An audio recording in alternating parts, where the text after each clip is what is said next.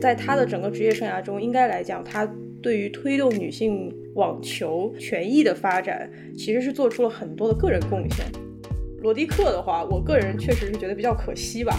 如果没有费德勒的话，我觉得他的成绩能够更好一些。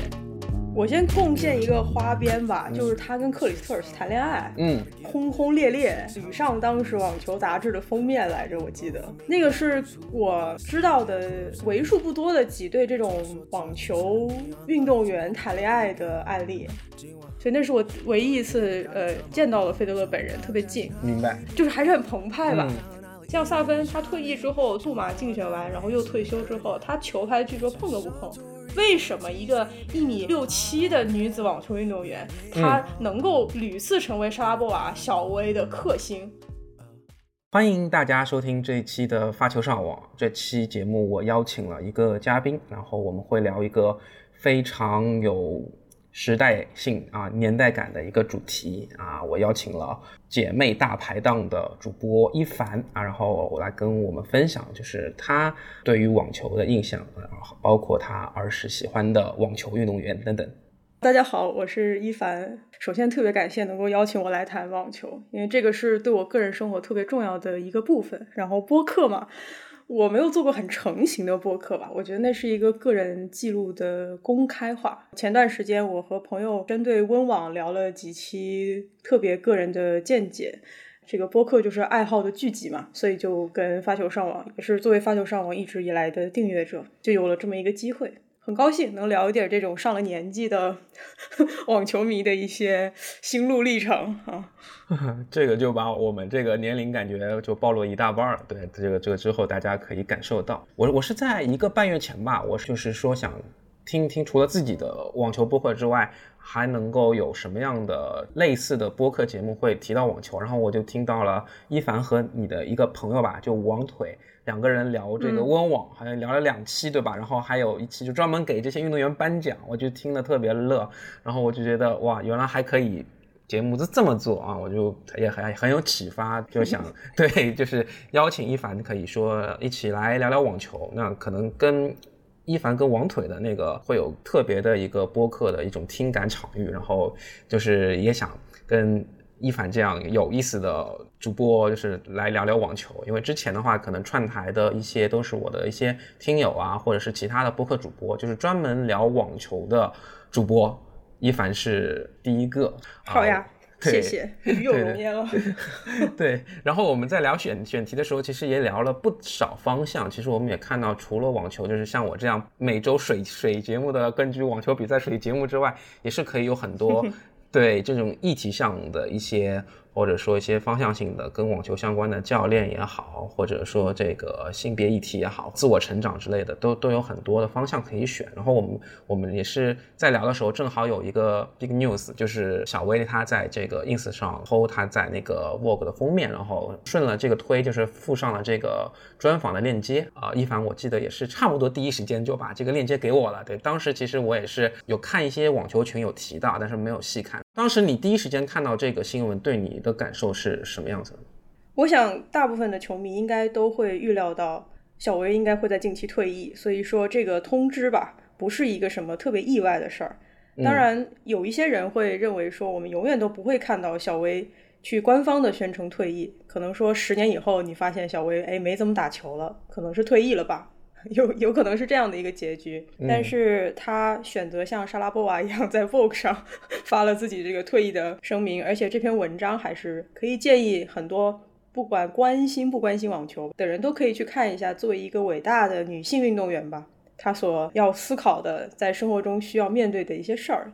所以整体来讲的话，首先作为球迷还是很感谢小薇可以提前的告诉我们。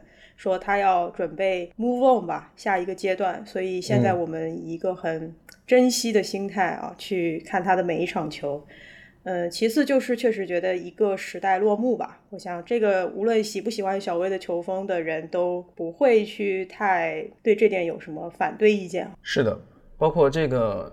小威的话，也是因为今年奥斯卡根据他和他的姐姐大威的电影啊，《国王理查德》，就是他父亲怎么去孕育培养这两个女儿，成为 WTA 史上非常出色的这个运动员的故事。包括今年这个六月份，五六月份吧，我记得是哈勒普，他是跟小威之前的功勋教练。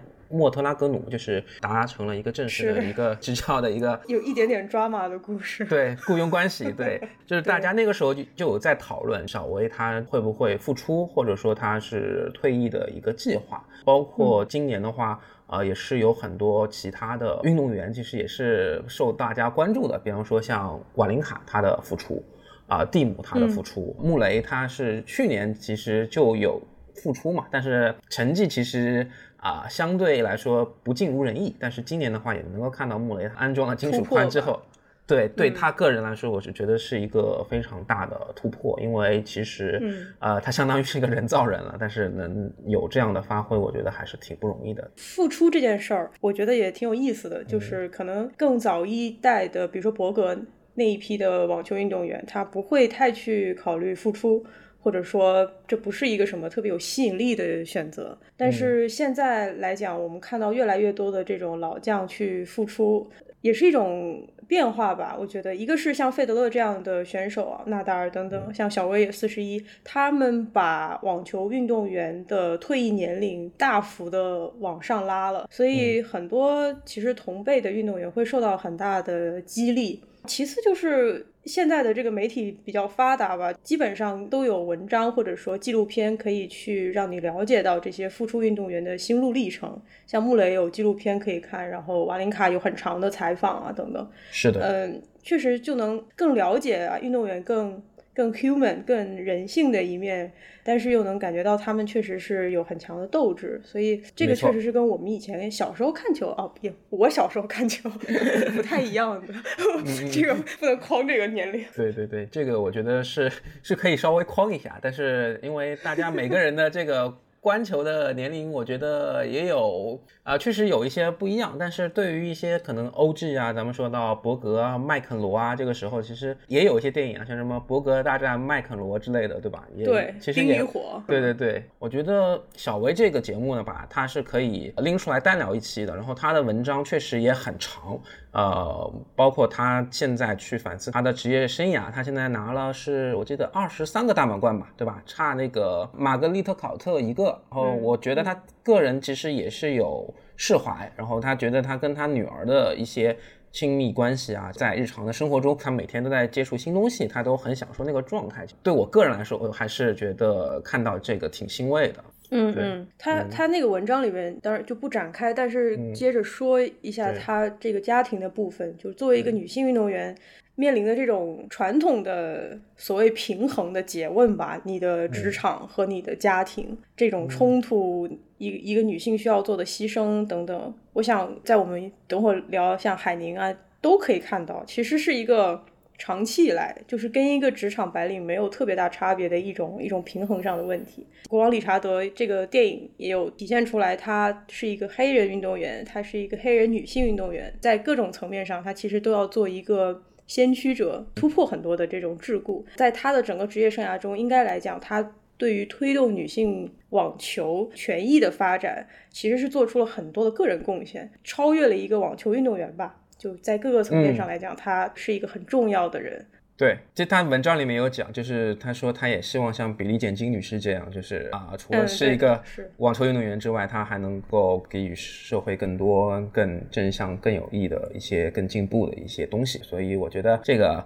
呃，可以期待啊，一凡之后的播客，对，然后大家可以关注姐 姐妹大排档，然后这个我们可以单独聊，然后的话之后我可能也会做一些复盘的时候会聊他在辛辛那提啊的一些比赛，然后包括呃美网的，如果他签表出来可以做做一些这个。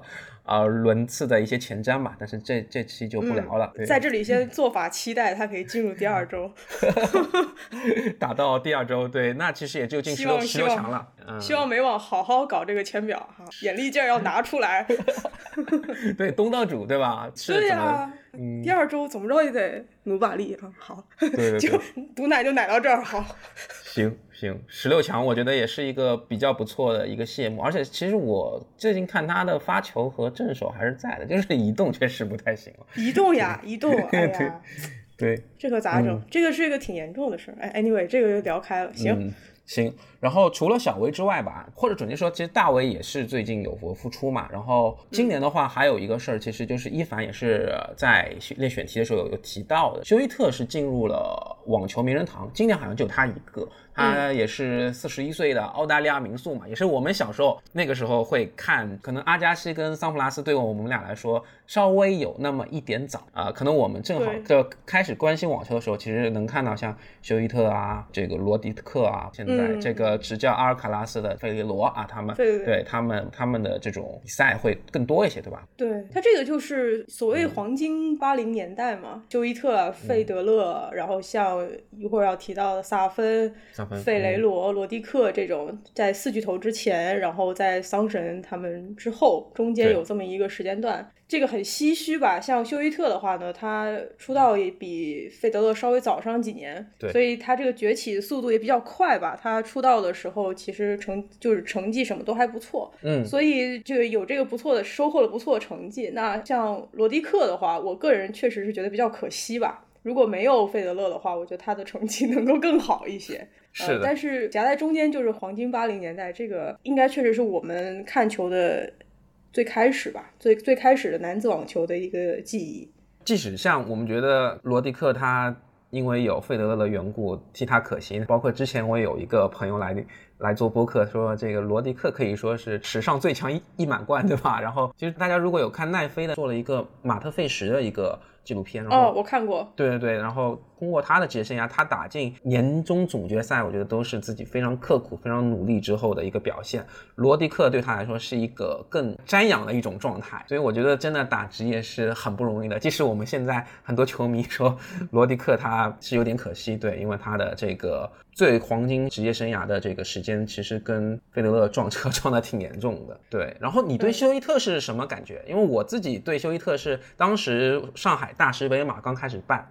然后那个时候媒体上体育新闻上面这个报道很多，我当时了解到啊他是世界第一。对，那个时候费德勒的绰号还是什么瑞士快车啊，就是很有年代感的一个一个称呼，反正就会起绰号嘛。就是因为我老外的名字确实一开始并没有那么朗朗上口。那我记得当时分到这个休伊特的是叫澳洲野兔啊。一凡最早是怎么了解到休伊特？我先贡献一个花边吧，就是他跟克里斯特尔斯谈恋爱，嗯，轰轰烈烈，屡上当时网球杂志的封面来着，我记得那。这个是我知道的为数不多的几对这种网球运动员谈恋爱的案例，其他就是什么斯泰潘内克谈了很多特别不错的 女子网球运动员，大概就是这么这么个情况。首先是他的这个生活老是成为聚光灯下的一个谈资吧，然后其次是他的给自己加油的方式是一个比较有进攻性的那种，而且他经常会对着对手喊。嗯，Come on，对吧？对我，我当时就其实不太喜欢他，因为他的特别外化的一种斗志。但是确实他的跑动，我就记得他经常在底线做这种大幅的跑动，有的时候他的比赛也会打的偏长一点儿。嗯，呃，所以就很配得上了他的这个澳洲野兔，跑不死的野兔这种。当时我可能更喜欢费雷罗一点儿。嗯，所以你知道这俩是两种风格。费雷罗，所以对他的那个费雷罗是文字是吧？对文字，你现在去看费雷罗坐坐在阿卡的那个阿卡教练席上，也是一个非常儒儒雅的一个人，穿着这种非常精美的 polo，什么针织衫啊、衬衫什么的。所以当时就觉得休伊特打的不错，但是风格有待商榷吧，个人看法。明白明白，因为那个时候其实我高中嘛，其实也有一些女同学，然后他们其实如果就看颜值的话，其实像。这个费雷尔啊，包括这个罗迪克这种美国 boy 啊，这种很阳光、很帅气的，其实是更能够获得他们的这种青睐。就是他们那个时候 就也会有聊，哎，我觉得是怎么费雷尔哦，好帅啊，这个那个眼神哇，好忧郁啊，就是有种怎么说梁朝伟的感觉。就但是好像聊来聊去，对，就是大师杯的那八个人里面，就是说，哎，我觉得这个怎么样？但是他们也会聊他们打球的风格，就像一凡刚刚说到的，就休伊特，我记得是去郊游，然后在。在车上聊这个，因为我坐他们后面嘛，比较近啊，不想听也听到了，就说什么休伊特也也类似的，就觉得这个人好像有一点聒噪，就是说会去冒犯对手嘛。当然这也是他自己一种斗志啊，他给自己打气。其实我觉得这也是很重要的，就是他找到了在赛场上一种合乎规范的方式吧，可以去给自己打气，因为这个给自己一个心理上的正反馈啊，就是对于他最终获得胜利，我觉得也是有挺大帮助的。是对，然后他自己的一个覆盖，就当时觉得他就在底线嘛，可能磨啊，跑不死啊。然后，但是当时看他的发球，啊我觉得确实是跟其他的一些顶尖球员，我觉得还是球速会慢一些。有一点距离，对，能够磨回来。他他个人就是好像也没有拿到全满贯嘛。没有吧？如果看他的一些很关键比赛的话，无论是帮助澳大利亚在戴维斯杯拿冠军，还是他自己的个人成就来讲，一些关键比赛都是长盘，比如说什么三六六三、三六七六六二啊这种，嗯，他总是经常会要让观众做看他打五盘的准备。嗯，我不晓得，你觉得他是擅长打这种长盘吗？还是说他的打法就必须需要一个时间去获得一定的优势呢？就可能他确实就是比较能磨，然后需要一些更多的相持球去把比赛带进自己的节奏。因为我当时看他的比赛也不算特别多吧，就更多都是体育新闻集锦，然后就是去。了解到他的一个比赛成绩 啊，对，OK，这就是长盘运动员对于观众的门槛有点太高了，特别是不同时区的。搜索一下，我看他只拿了两个大满贯，一个是零二年的温网，还有一个是零一年的。对他没有拿过澳网对嘛？我记得。对他一个室外草地，一个是快速硬地，自己的呃东道主的这个比赛澳网也没有拿到，所以名人堂的话，其实我觉得呃相对来说跟萨芬比吧，我觉得萨芬至少呃也是拿了两个，但是在当时的观感上，我就觉得我我小时候会更喜欢就是萨芬一些。一凡是有看这个桑神和阿阿加西那个年代的网球吗？看到最后几场，最后几场啊，然后我最近一年吧，在网络视频网站上面看，不仅是看桑神跟阿加西，可能再往前，甚至去看一下麦肯罗那个年代，嗯不知道为什么会有这种怀旧的感觉。这个一家之言哈，就是现在的网球有的时候的多样性和一些打法。可能因为拍子的技术的进步啊，包括比较主导的打法，包括球的这种重量啊、场地这样小的细节的变化之后，有一些多样性其实是很难再看到，或者说很难再去看到一个特别好的呈现。嗯比如说，我们之前自己博客也聊过 Crazy 他打这个发球上网的事儿，，crazy，我们都觉得他强力推进发球上网的复兴，嗯他有他的目标情怀，无论如何在跑场的话，效果也是挺明显的。对，能够带来一种震慑力。但是你说它实施的好不好呢？见仁见智嗯吧。所以你看 Crazy 看一段时间之后，你就想去看看，比如说麦克罗怎么打呃伊万尼塞维奇是怎么打，对之类之类的，就是你想看看好的，嗯看看好，那种永恒的，所以所以可能我们谈这种退役的网球运动员，一部分是说他给球迷带来的这种个人记忆是很强烈的，一部分其实也是他们的一些打法可能已经不太好在现在的网坛去比较高水平的实现了，嗯这也是另外一种怀旧的原因吧。是，而且 Crazy 其实打的时候，有些时候也让呃梅德维维杰夫啊，让 让梅总打得很烦，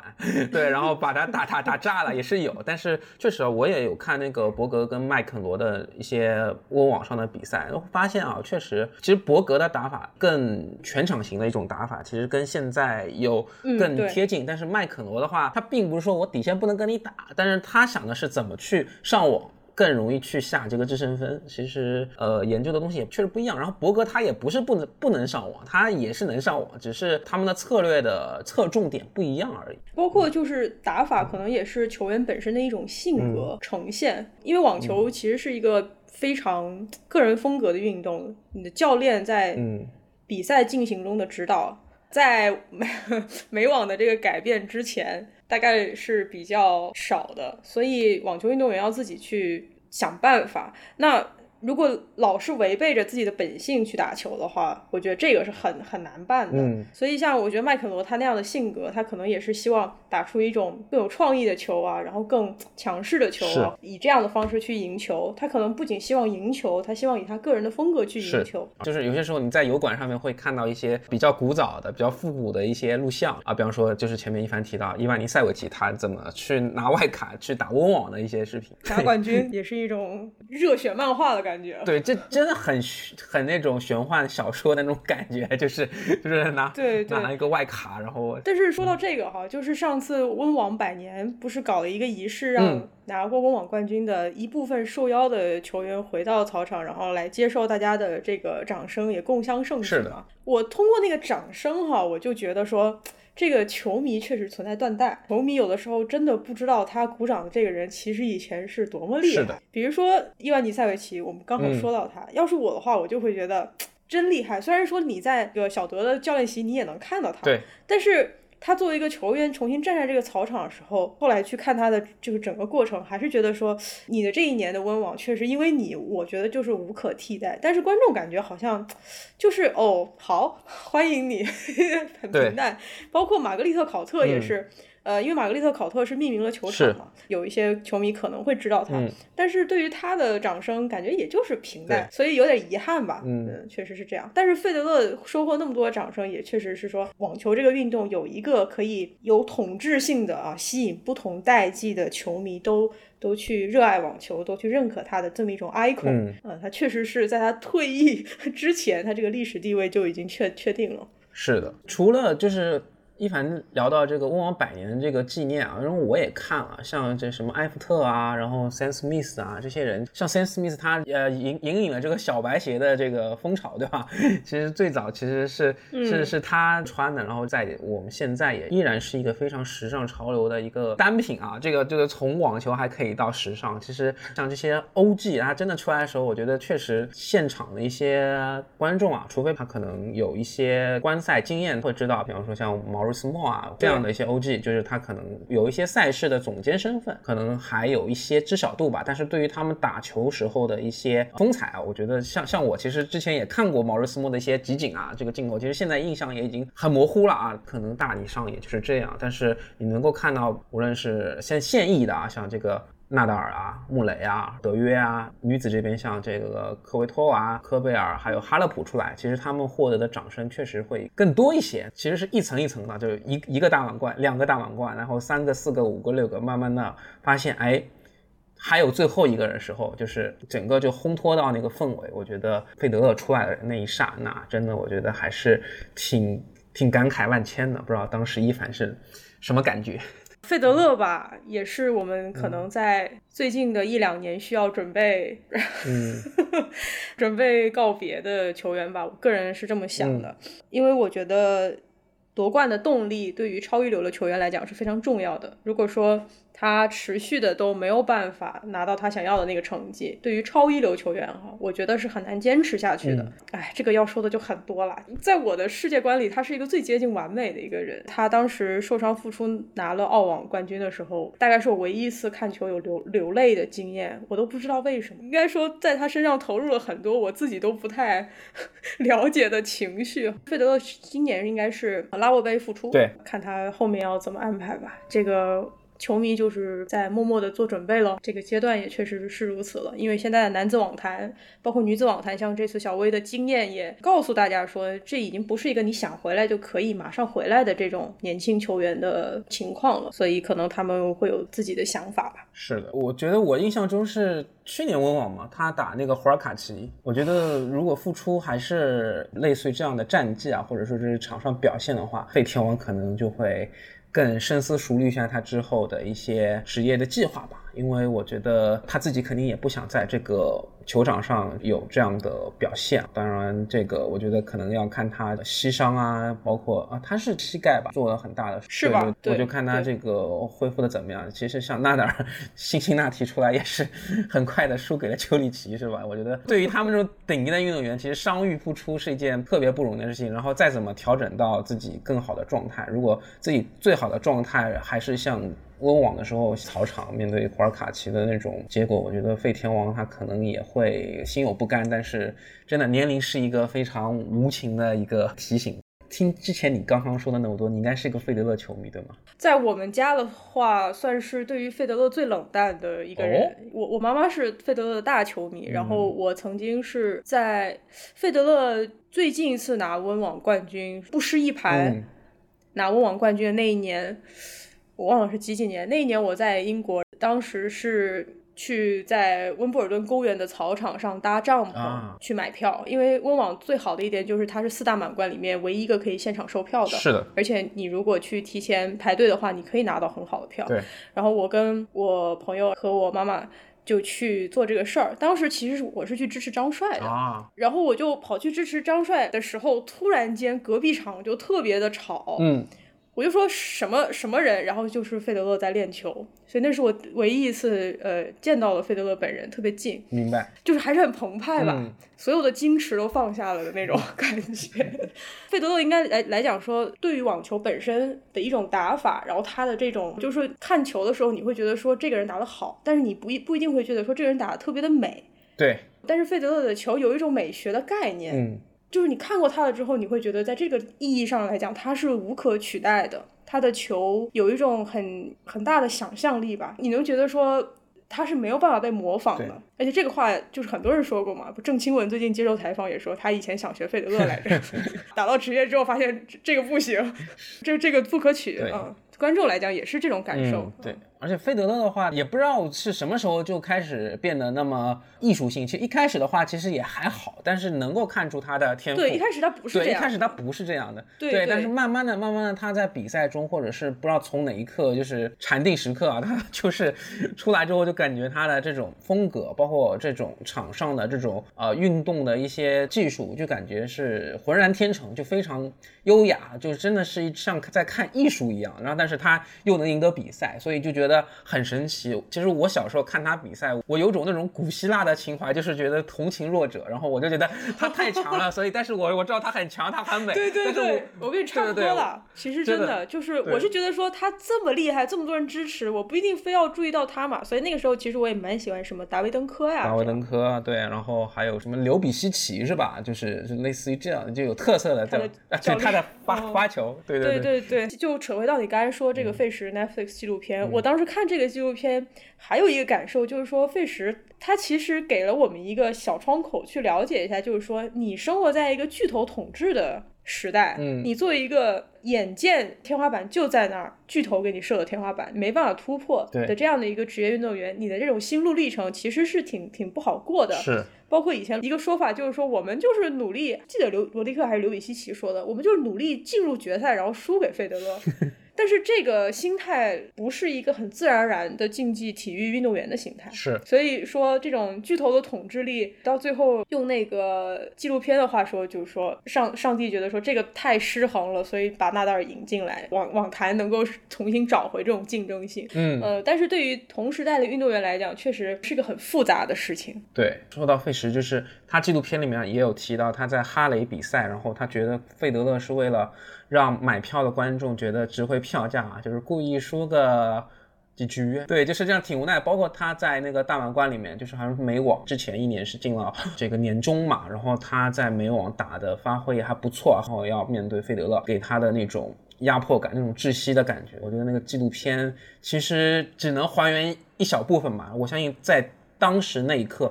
他的那种感受是非常焦虑和不安的。一凡说的好，就是他其实是提供了一个给我们的一个视角，一个小窗口。去理解当时的一些打的也还不错、非常努力的职业运动员，他们面对这样的巨头，这种在这个天花板上啊凝视着他们的感受啊，真的是非常不好受。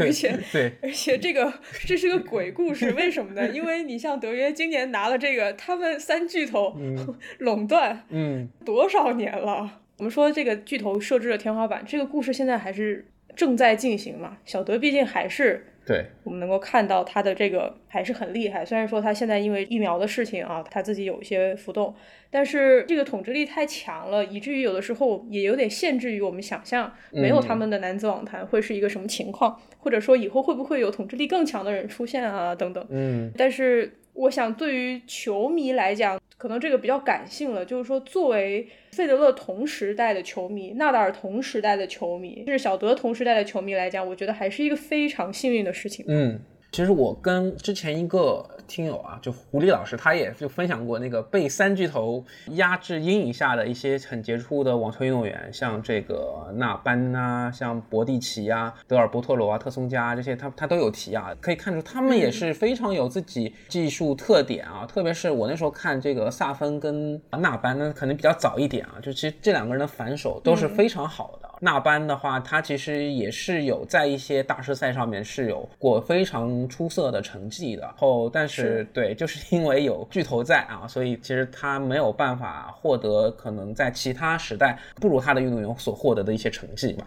没错，没错，就是如果他平移到其他时候的话，他或许会有更高的成就。包括你说反手，那像正手的话，比如说冈萨雷斯呀，冈萨雷斯对这些都都很厉害。对对，但是这就是竞技体育吧，嗯一言以蔽之。对一个球员，你像他可能 现在很多美国球员，我感觉就是这样，他的正手跟反手啊，总归有一个是好的。但是总归有另外一个就是偏科偏的比较明显，就是发球 OK，但是他的正手反手只有一个是 OK 的，但是这个就技术短板就比较明显。即使像现在他们美国这个男单一哥弗里茨，其实他还是在往前，他可能正反手相对来说相对平均一些，但是他的往前可能也是有欠缺的，就是他的技术总归会有短板。但是像巨头这一块的话，他可能他没有什么短板。而一块长板，它是相对于别人来说，它特别长，所以这个就是让别人比较、比较绝望的。包括像美国的一些现在的女单，像之前可宁还拿过大满贯嘛，然后包括像比较老的什么斯蒂芬斯，对吧？不能说比较老，就比较上岁数的啊，可能是 凯凯斯啊这些，对吧？然后年轻的球员像高夫啊怎么样的？当然高夫的我觉得发展还是挺不错的，但是可以看到他们其实他们这样的氛围依然没有出现一个特别有统治力的，不管是男单也好，女女单也好，包括像这个佩古拉，对吧？他他有一个非常优渥的一个家庭背景啊，当然，而且他的成绩也比较稳定，但是你总觉得好像就差那么一点儿。对我觉得就是可能那个长板还不够长。你说是技术的长板，这是特别重要。然后像这次根据这个前方记者克耶高斯耶高斯 亲自参加决赛发回的报道，就是说你跟巨头比赛的时候，你会感受到他的这种心理状态，他的这种心理上的韧性。这是很难从观众的角度去欣赏到的，嗯它是一种更像一个背景音乐啊这样的一种感觉，但是它就是你跟他比赛的时候，你会知道说这个人的心理素质是超一流的，我觉得这个也特别的重要。嗯就是对于巨头来讲，因为我们也其实看过很多的顶尖的运动员，他在心理素质上啊，呃，是他的短板。那这个的话，甚至我觉得更麻烦一点，有的时候。对，而且这个就可能说到目前来讲，一些年轻球员哈，因为也是有代际的差异嘛，嗯就是零零后啊或者九五后啊，他们生长的环境不一样，他的这个呃心理素质的培养方法，包括他的那个基础，可能跟他的前辈球员也不太一样。是，我个人的偏见是，我觉得年轻球员的心理素质整体的起点稍差一点。嗯那这个的话，就要看他们怎么怎么去补齐，嗯以及现在当他们的教练的很多就是前辈球员本人嘛，嗯看他们能不能去做好的引导。是因为费雷罗说要控制阿尔卡拉斯这个玩玩手机的时间嘛，因为确实像这种 ins 啊、Twitter，主要是爱玩，对对对，就是 对主要是阿卡也喜欢玩，这就是个问题。对，就跟大家喜欢刷抖音一样嘛，我感觉啊，这个可能政治有点不正确啊，就是你看到像像科耶高斯，他可能他比较擅长嘛，他自己也做播客，对不对？啊、他签了大阪直美的这个经纪约之后，我感觉一下子变成熟了，在温网上这个成绩很好，觉得他美网现在就是说他现在是一个签表炸弹，他那个排名跟他的实力是嗯不相符的对对，然后他可能在比较前的轮次就能排到一个比较大的种子，我觉得反而是那个大的种子要比较担心的一个事情。他确实证明了自己，如果认真打网网球的话，他是能够兑现他的一定的天赋的。但是他也通过决赛对德约的这个心路历程，也反映出了，虽然你天赋异禀，但是你可能缺乏一定的自律啊，可能你现在心态成熟了，但是你的这个天花板的上限就在那里。这个可能看你同不同意，因为你喜欢萨芬嘛。啊。然后我就想起以前看球的时候，萨芬也是会被人说是 underachiever 嘛，就是你有天赋，但你不好好干，是打打的也不错，你也有世界第一好几周，九周，你也有大满贯，对，啊对九周，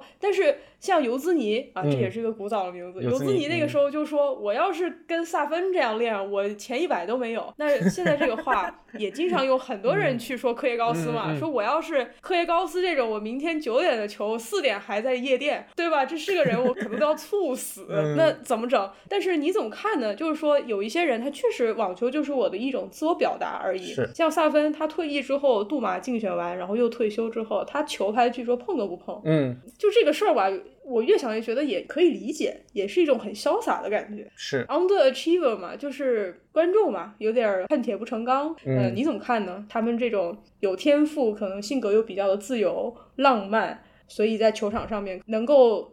作为一种独一无二的选手，但是他又不会成为一个世俗意义上的伟大的选手。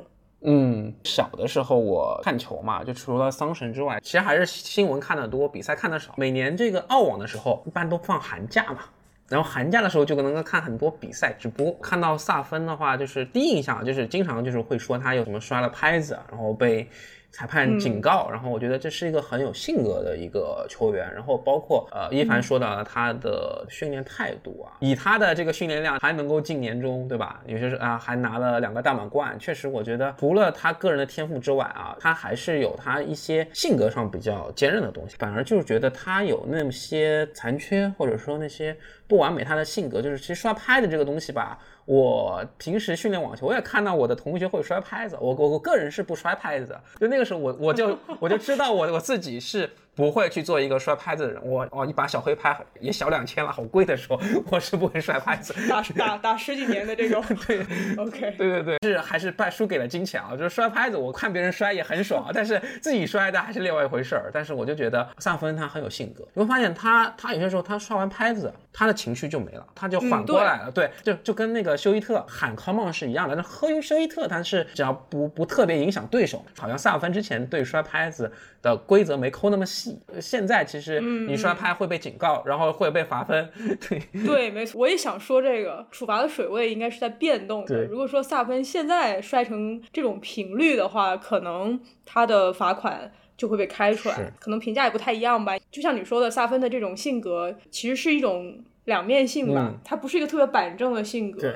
投射到网球上来讲的话，有的有他的球风也更奔放一点吧，包括他的这个反手嘛，非常著名的这种非常进攻性的打法，是我觉得是跟他的这种性格是有有关系的。呃，但是这个内容逐渐危险，就是说他跟椰子我觉得有点不同的，就是他确实摔完之后。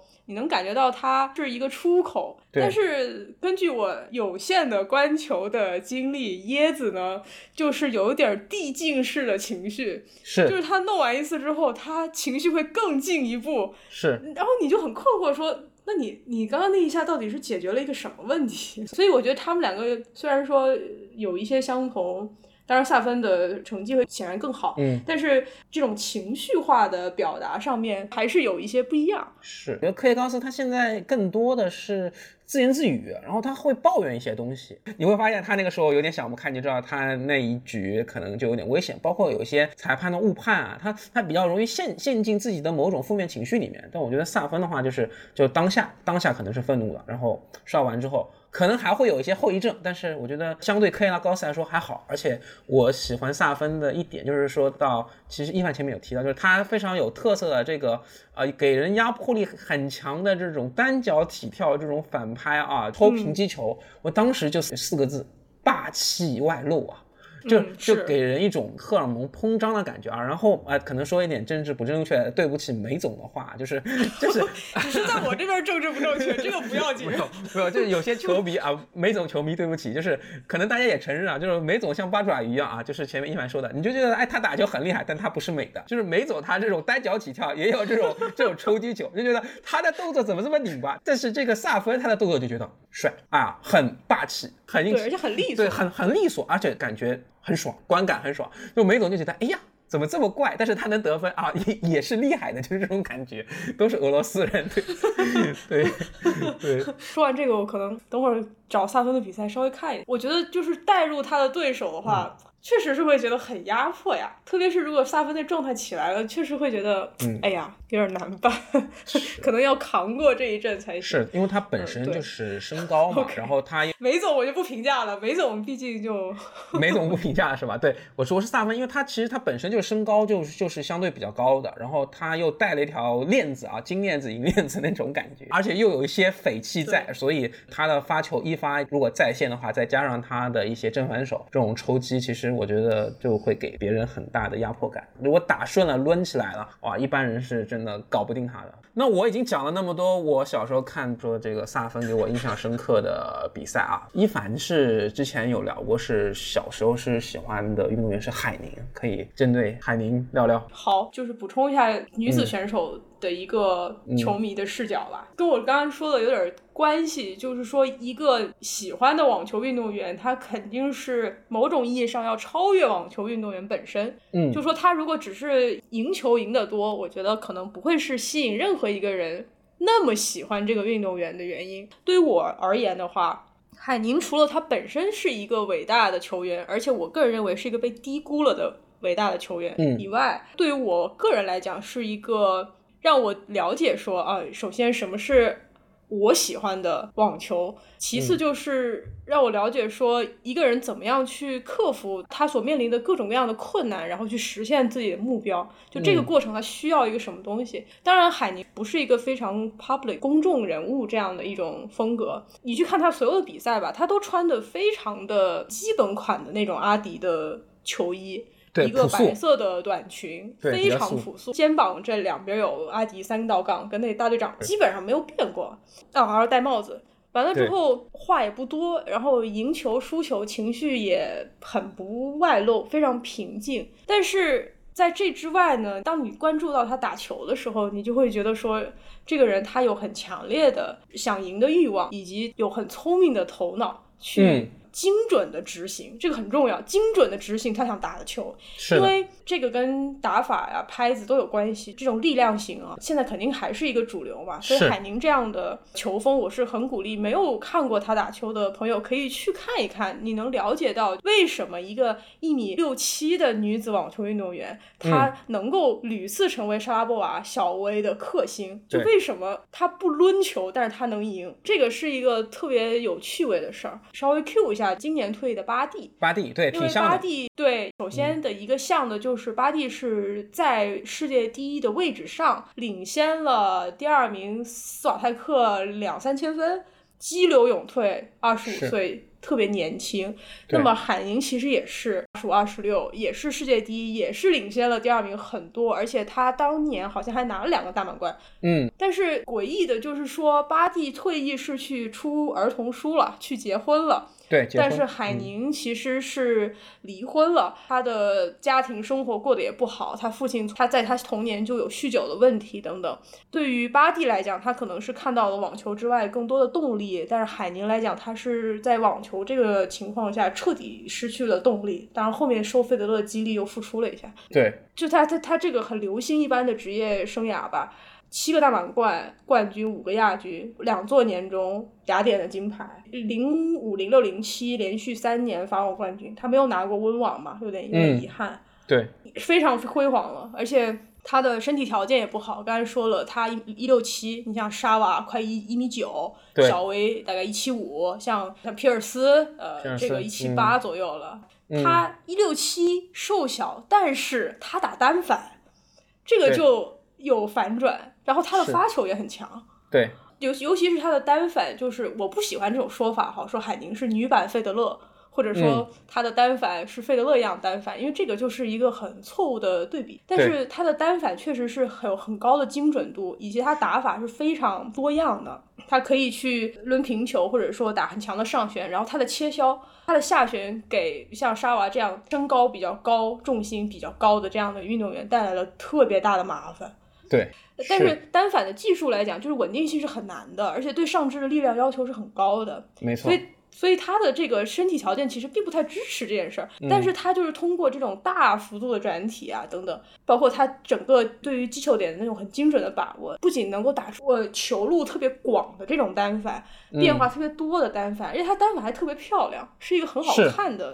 观赏性很好，对，而且他自己是在追求这个事儿的。他说我要打单反，是因为我觉得单反好看。他的前辈的女子网球运动员有不少打单反，现在的单反的女子网球运动员是越来越少的。而且有一些人是预测单反无论对于男女网球可能都会逐渐退出历史舞台。但这是另外一个话题啊。除了单反以外，就是有很强的网前能力，而且是非常利索的一种网前。然后他的步伐也很好，预判能力很强。他就是那种很典型的那种多打一拍。就我总能比你多打一拍，嗯，就总能赢球，对，就比你多打一拍。哎，对，而且像沙娃他自己就说，他总是能再多打一拍，而且他每一拍的质量都在递进，这个就是一种最麻烦的。对手基本上是这样，有些人他没有耐心，有些人他就是一种杀手锏，他一状态不好的时候，他杀手锏也没了。但是海宁就是多打一拍，然后技术完整，所以这个很厉害。这就是技术上，海宁对我来讲，这是一个很完整的网球的呈现，有切削，有变化，有小球，有高球，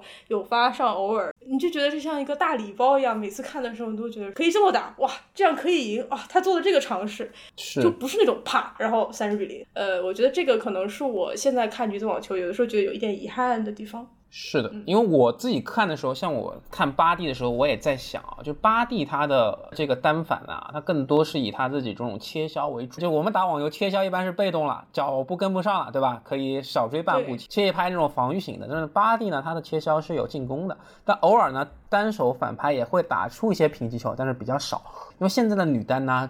首先呢，它确实是前一百的，好像没有单反的，而且大部分人呢，这个前一百的人里面呢，就是靠发力去抡的。那像巴蒂这样的球商已经很少见了，就是说靠一些球路的调度啊，这种丰富的一些变化的旋转，就他他是玩旋转的。那我觉得像海宁他的一些打法，就是打节奏变换的，对吧？打球路调度的女单其实是很少能看到的。那可能像。去年拉杜卡努啊，他这种快节奏这种抢抢攻啊，包括像这个费尔南德斯他的这种在美网这两位啊新星，他们可能当时给大家一些期待啊，但是现在看也真的是一言一言难尽。哈林他这个打法前面这个一凡也说了，确实是。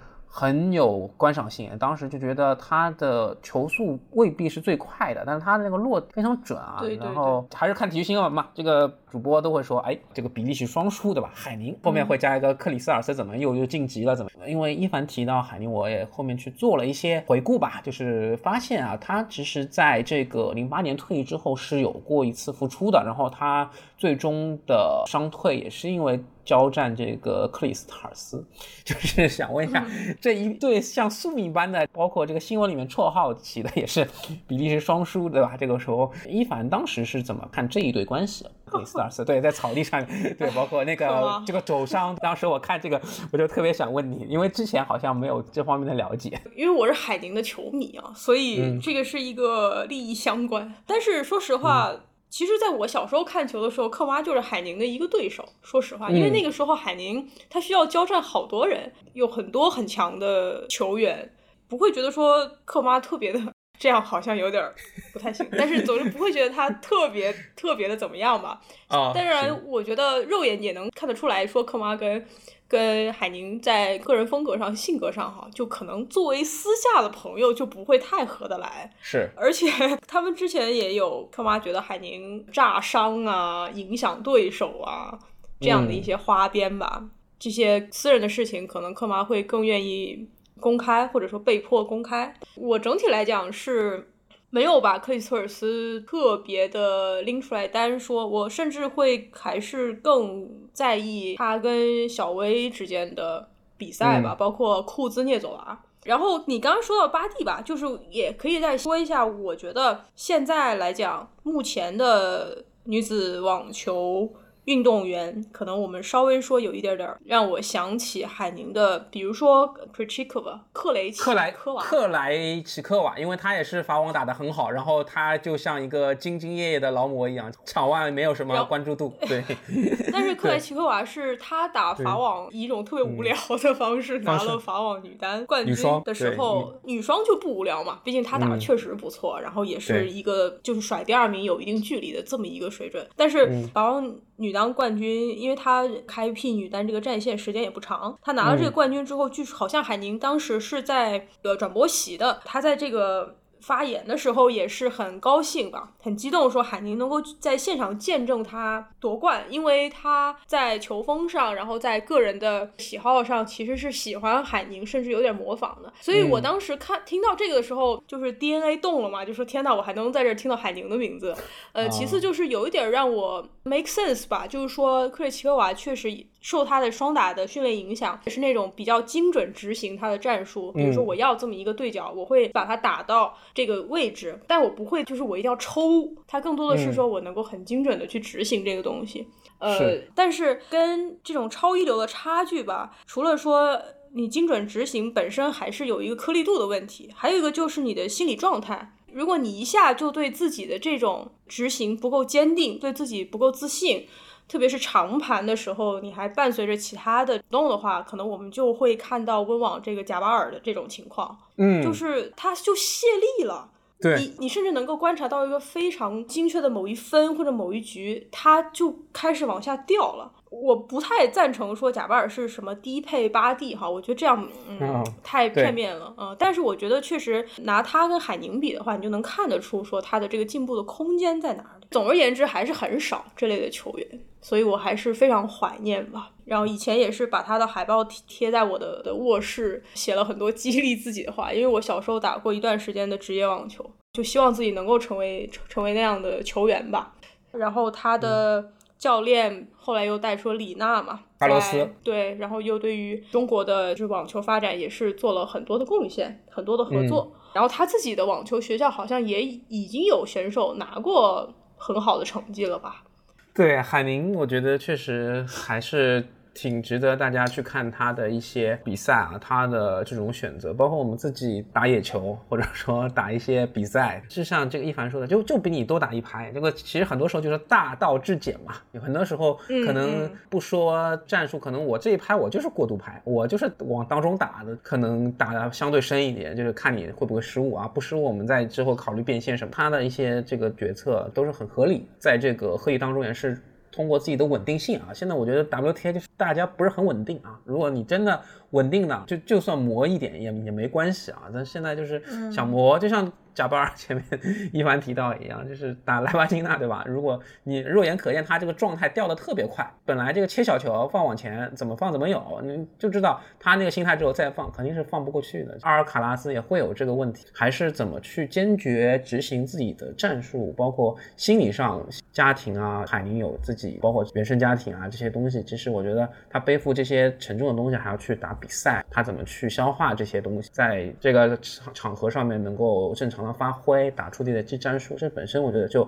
很值得现在，比方说像大阪直美去学习了，就是 我觉得他的 这个又又 要发个爆言，这个转折我是没有料到的，没有料到是吧？就是对，因为蛮蛮讲一下，就是嗯，我觉得海宁那一代的女子网球运动员啊，跟大阪直美这一代，我粗浅的理解哈，也不是说每个人都这样，只是说把他们俩比的话，我感觉是有一种很典型的代际的差异。海宁还是有点像那种我要拼出来啊，有。点这种感觉，我网球是我生活中最大的重心啊！我可以为他牺牲这牺牲那啊！我可以无限内耗，我要去追求这个成就。当然，他怎么评价自己的这种心态是他的事情，但是。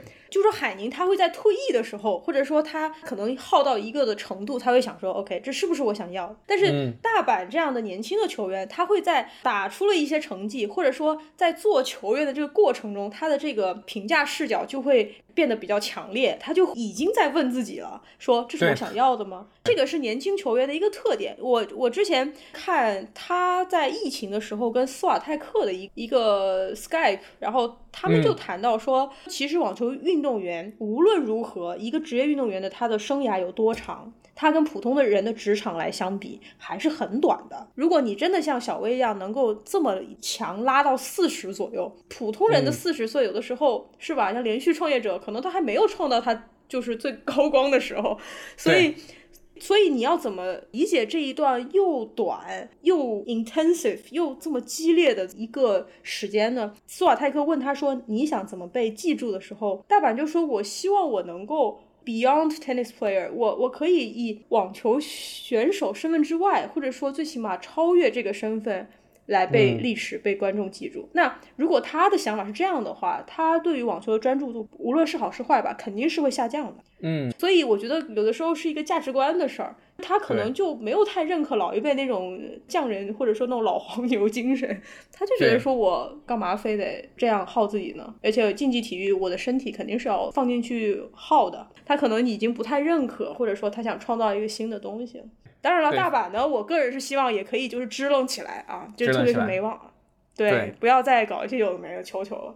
对，其实其实他那个纪录片里面就是呃，能看到他戴口罩，然后支援 Black Lives Matters 的这些逝者啊，就就就这个口罩去发发言。然后他如果真的要 Beyond Tennis 的话，我觉得这个方式，我觉得我还是觉得还不错的。但是我觉得现在他的父母，对吧？他父亲也重新回到他教练团队，然后我不知道他对于他的父母，对于他的态度会有什么样的转变，因为也有人说他的父母只是把。把它变成一种赚钱的工具啊，怎么样的？所以我我不知道他他他自己就是是怎么看待现在的状态，而且我觉得他确实也不是很享受打网球这件事情，就是能看出来。就是他如果想赢球的话，其实输球很难的。但是我现在觉得没有看得出他那种 特别想赢球的感觉。包括他自己又牵扯分分了很多精力去做一些时尚啊，自己的 MCN 公司。至于在网球上面能不能继承像海宁这样老黄牛啊这种 这种精神，这个难了很难很难了。我觉得很难了。对，因为即使像克莱奇科娃这个这种呃喜喜欢海宁啊，学习他的打法，然后在去年法网获获得了。单双打双料冠军的一个好成绩，会面临像比方说我们郑钦文的一一个一个诘问。我们从这个比较上了年纪的话题，这些老的球员，然后说到现在新的球员的一些变化吧。其实跟我们平常在生活中感知的年轻一代的这种特点，我觉得也不冲突，就是这样吧，也也不意外。然后其实我也也是尊重了，就是当然我是希望能够带来一些新的变化，就是在球风上啊或者之类，因为我们在网球这个场域里面。首先肯定还是要看球，对吧？就是如果外边风生水起，但是球场上的表现又让人有失尊重的话，这个就有点本末倒置吧。是。然后我觉得还有一个变化，或许也可以稍微聊聊，这个也是我个人的一个偏见，就是我觉得网球的观众在最近的十年也有一些变化。最浅显的一个观察。就是我觉得网球观众在近十年变得更吵了，更吵闹了。不知道你有没有这种感受？会有。对于一个球员的喜欢与不喜欢，哈，这就是有点梅总粉丝的感觉。就说对于一个球员的喜欢不喜欢，甚至他会去直接去干扰他。对。就是某种程度上，作为一个观众去通过吵发声这这那那去试图去参与这个比赛，甚至有点饭圈的感觉。当然，这个我了解不多。总而言之，我觉得网球的观众在有一些比赛让我感觉有点像足球的观众。有些人就会觉得说，啊，你要拥抱新的 style 的新的类型的选手，你必然就是要去拥抱新的类型的观众。因为新的类型的选手就会带来新的人，我觉得挺有道理的吧？对，既然提到了梅总，就不得不说到这个，他罗杰斯杯输给科耶高斯之后，就是有被他这个赛场通道的时候，有被球迷喊 loser 嘛？应应该对他个人来说没有什么特别大的心理负担，因为梅总我觉得心理建设还是挺强的。但是像一凡说的一样，就是球迷，包括可以看到，呃，每一分的结束之后啊，除了一些鼓掌之外，其实还是会有一些影响发球局的发球运动员的一些干扰在的。这个东西，我觉得有些时候甚至会影响到一些正常的比赛的。那这个我觉得是可能要赛事方啊，他们去更多考量的一个东西。因为其实引入新球迷当然没有问题，但是我觉得还是要做好一个前期的观赛礼仪吧。因为这个确实是网球这个传承下来的一个传统。我们也聊了自己的这个喜欢的运动员嘛，海宁跟萨芬。然后因为今年其实也是有不少 OG 啊，他们要退役了，像这边有聊到的提到的巴蒂，然后法国的这个知名的这个网球运动员特松加，还有我们大表哥波托罗，还有像这个安德森啊，还有在这个里约奥运会拿到女单金牌的这个普伊格。甚至像今年已经宣布要在今年退役的西蒙，还有已经退役的西班牙球员，像罗布雷多这样的球员。首先，我觉得最遗憾的还是德尔波特罗吧。我觉得这个是一个公认的遗憾。他如果没有伤病的话，是一个很好的挑战者。我有在温网看过德尔波特罗打球，也确实是他的发球跟正手非常的强势。哎呀，整体来讲，我就是觉得挺遗憾的。毕竟他当时拿美网冠军的时候。半决赛横扫纳达尔，然后决赛又是五盘逆转费德勒，对吧？就又是一个很热血的事情。而且当时属于四巨头嘛，就感觉说德尔波特罗好像是一个新的新的角色，所以他这次在他的家乡这样退役也是很，就是觉得说很遗憾了。然后特松加的话，其实这个有点意思，就是说我们评评价这些人，很多时候都是以三巨头作为一个标标杆。就是说，他给他们带来了多大的威胁？这个，这个说实话也不太好。但是这个是个最直观的、最直观的，让你能知道他有多厉害。确实也是没办法。早期的时候，很多选手都是通过说：“哇，这个人赢了费德勒，这个人把费德勒逼到五盘，哦，我来看看他是谁。”然后通过这种方式，我们就认识了加斯奎特。对，那个零四零五年法啊，那个一个好像是蒙特卡洛。对我看，哎，谁赢了费德勒？哦，这个叫什么？十八岁的小。小伙子加斯奎特哦，单反哦，可以有有点东西对吧？都是这样对。哎，对对对对，这个上上下半身五比五，哎，长得还 就 是之类的对吧？就我们认识了加斯奎特，然后太酸了。对啊，感觉可以去游泳，然后认识了这个。呃，塞浦路斯这个朋友叫什么来？塞浦路塞浦路斯就是巴格达蒂斯，巴格达蒂斯啊，对对对对，巴格达蒂斯也是费德勒那场决赛嘛。认识认识他的，我我那个时候我小时候第一次知道有塞浦路斯这个这个国家，学到了，嗯，没有知道那么细，还有什么南北之分哈，但是就是那个时候第一次说哇，有这么一个国家，有这么一个人，所以说当时的那个时候的网球男子运动员，他们想出名最快的方式就是把费德勒逼到绝境，嗯，就很多人就会来看说你你到底是谁，你怎么那么厉害，你凭什么？所以这个没办法。像特松加的时候，他也是那个时候，费德勒、纳达尔、德约在世界第一的时候，特松加都赢过。嗯，他在大满贯好像。四巨头都赢过，对，这是一个很厉害的成绩。然后加上松嘎，他退役的时候，这些巨头给他录视频，也是说是 charismatic 嘛。你打球的时候不像海宁一样啊，有点执行的机器人一样，他就是更有跟整个场域、跟整个球迷大家一起来分享我赢了这场球的那种快乐，或者我把这场这个球打成了我的那种成就感。这样的球员就比较幽默啊，也比较有互动性。对于球迷来讲，当然人缘也很好。巴蒂，巴蒂，我们刚才说了嘛，应该有一部分人也知道，就是巴蒂之前打的也确实不错，但是因为他有心理上的一些问题、一些坎需要度过，所以他其实已经退过一次，或者说休息过一段时间。对，包括巴蒂最近有一篇英文的长报道嘛，就是说他去年去年温网还是哪一个大满贯，他其实是带着很严重的伤病，哎，不是温网，应该是反正很严重的伤病去打，然后呢拿了冠军。我觉得。对于他来讲的话，他确实是全力以赴了，但是很多人是希望他来付出扫水。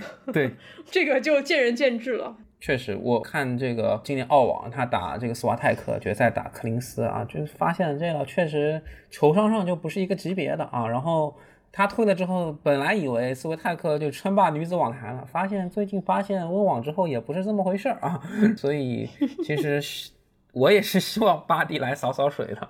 WTA，我觉得现在也是一直在寻找一个有点类似于之前小维啊、莎拉波娃，就是你会发现，其实三巨头也好，四巨头也好，或者说像今退役的特松加呀，呃，德尔布托罗有他们的存在，这个网球运动啊，它的关注度，包括新鲜血液或新的观众才会发展的越来越好，源源不断的进入啊。如果说只是这种我们说的难听点，菜鸡互啄或者是什么百花齐放之类的，那对这个就是也不能说不好吧，但是会有这样的一个停滞期吧。对于整个女子运动来说也是这样，因为抡的话，就是今天你会发现什么这个奥胖抡的状态好。明天什么萨巴抡的状态好，后天什么贾贾巴那个抡的好，对吧？什么萨卡里抡的状态好，然后又不行，对对，就就很就有点莫名其妙，就是城头变化大王旗也太快了吧？所以我们大家也也有很多球迷会期待像。郑钦文对吧？伦敦也有有变化。如果球商这块儿能有巴蒂这种多智而近妖的感觉的话，其实我觉得拿一个第一，其实确实是有机会的。未来可期了，确实。我觉得我们聊差不多了，要不今天就到这儿。好呀，旷日持久的，但是很有意思。好呀，那。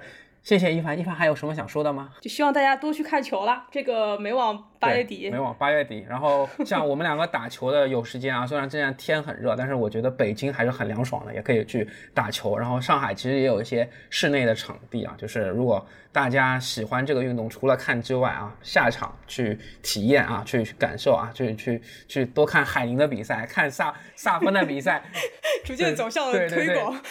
通过实践当当中去学习啊，这个。是费曼学习法，这是最快的，对不对？嗯嗯嗯。好，那这期的节目就到这里，好，谢谢大家。嗯，拜拜，拜拜。欢迎收听发球上网，发球上网现已上传小宇宙、喜马拉雅、网易云音乐、苹果 Apple Podcast、Spotify，你可以在上述平台收听并留言与主播嘉宾互动。另外，添加发球上网小球童微信号 surf 下划线 volley 即可进入发球上网听友群，以球会友。